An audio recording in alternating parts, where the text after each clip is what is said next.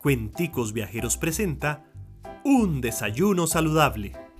El abuelo de Pocho siempre le explicaba que para no comprar y gastar más de lo necesario, era muy importante realizar un presupuesto.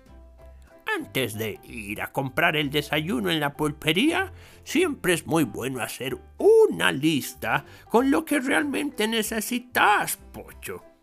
Así revisas muy bien cuánto dinero tenés para no gastar más de la cuenta, le decía don Marcelino, el abuelito.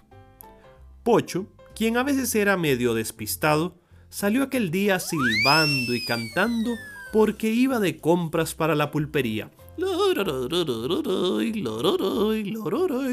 Antes de llegar a la pulpe, escuchó las campanillas del carrito de los helados y salió en carrera a comprar un cono de chocolate, vainilla y menta. 500 colones menos en la bolsa del lagarto pocho. Mmm, delicioso helado, más con tanto calor que está haciendo. Me da energía, más energía para hacer las compras. Cuando estaba ya en la pulpería, empezó a llenar el carrito. Una bolsa de confites por acá, unos pequeños quequitos de chocolate para las meriendas de la tarde, cinco jugos azucarados por allá, más golosinas, otra bolsa de golosinas y otra bolsa más de golosinas. Llegó a la caja y todo sumaba 10.500 colones y ya había gastado los 500 del helado.